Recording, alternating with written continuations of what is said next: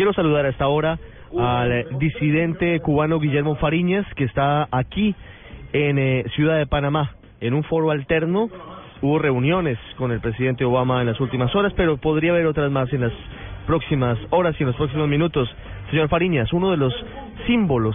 de la lucha contra la dictadura para muchos de los Castro en La Habana y en todo el territorio cubano. Señor Fariñas, muy buenas tardes. Bueno, gracias a usted y a todos su Señor Fariñas, ¿cómo le ha ido en este viaje en Ciudad de Panamá? Que tiene como escenario la posibilidad de que haya noticias muy importantes de las relaciones entre Estados Unidos y Cuba, pero de otra parte, sin perder de vista que aún existen muchos interrogantes sobre la situación de los habitantes de la isla. Bueno, sí, eh, desde el punto de vista de las relaciones Cuba-Estados Unidos, hay que ver que solamente se está trabajando en una sola dirección, que es la dirección gobierno a gobierno. Se comprenden, se van a restablecer las relaciones diplomáticas, ha habido intercambio de prisioneros y otras decisiones que se han tomado ejecutivas, pero eh, no hay una exigencia práctica de que se cumpla la Declaración Universal de Derechos Humanos. Nosotros, todos los, miembros de la oposición no violenta, aquí también de la sociedad civil eh, que no está manipulada por el gobierno cubano, hemos eh, recibido agresiones físicas, amenazas y eh, desde que comenzaron los, los debates en los distintos foros, en el caso del foro mm, y, la, y el panel de gobernabilidad y el panel de participación ciudadana, realmente fue asqueroso lo que hicieron eh, los representantes de la supuesta sociedad civil eh, castrista que pararon, sabotearon, amenazaron. Y eh, como en un final la mayoría de los, nuestros hermanos eh, de la sociedad civil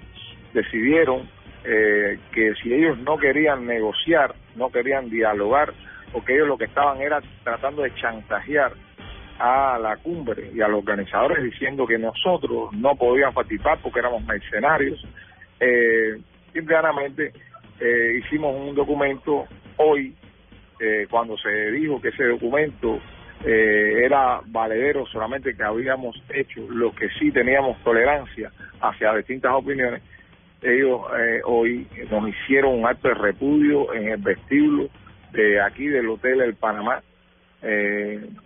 violentísimo donde yo personalmente recibí eh, escoriaciones en la piel, me, empujaron, me escupieron eh, y en realidad ahí es donde está el otro detalle, o sea, eh, cuando eh, se va a resolver el problema, eh, la versión, la otra dirección que es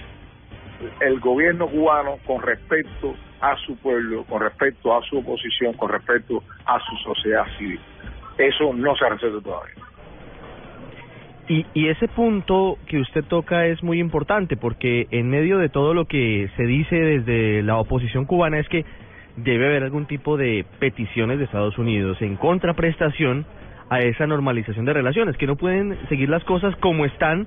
y solamente obtendrían beneficio los Castro en caso de que mejoren sus condiciones eh, comerciales, mejoren las condiciones del país en muchos sentidos, pero manteniendo la misma mano de hierro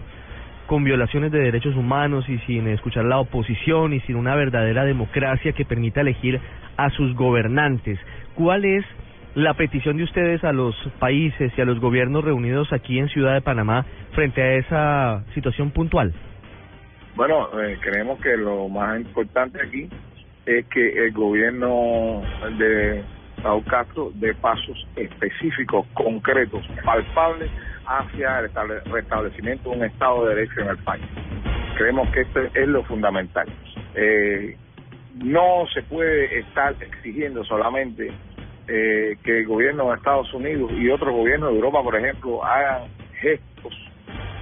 de posi asuman posiciones con respecto al gobierno cubano si el gobierno cubano bajo ningún concepto quiere cambiar.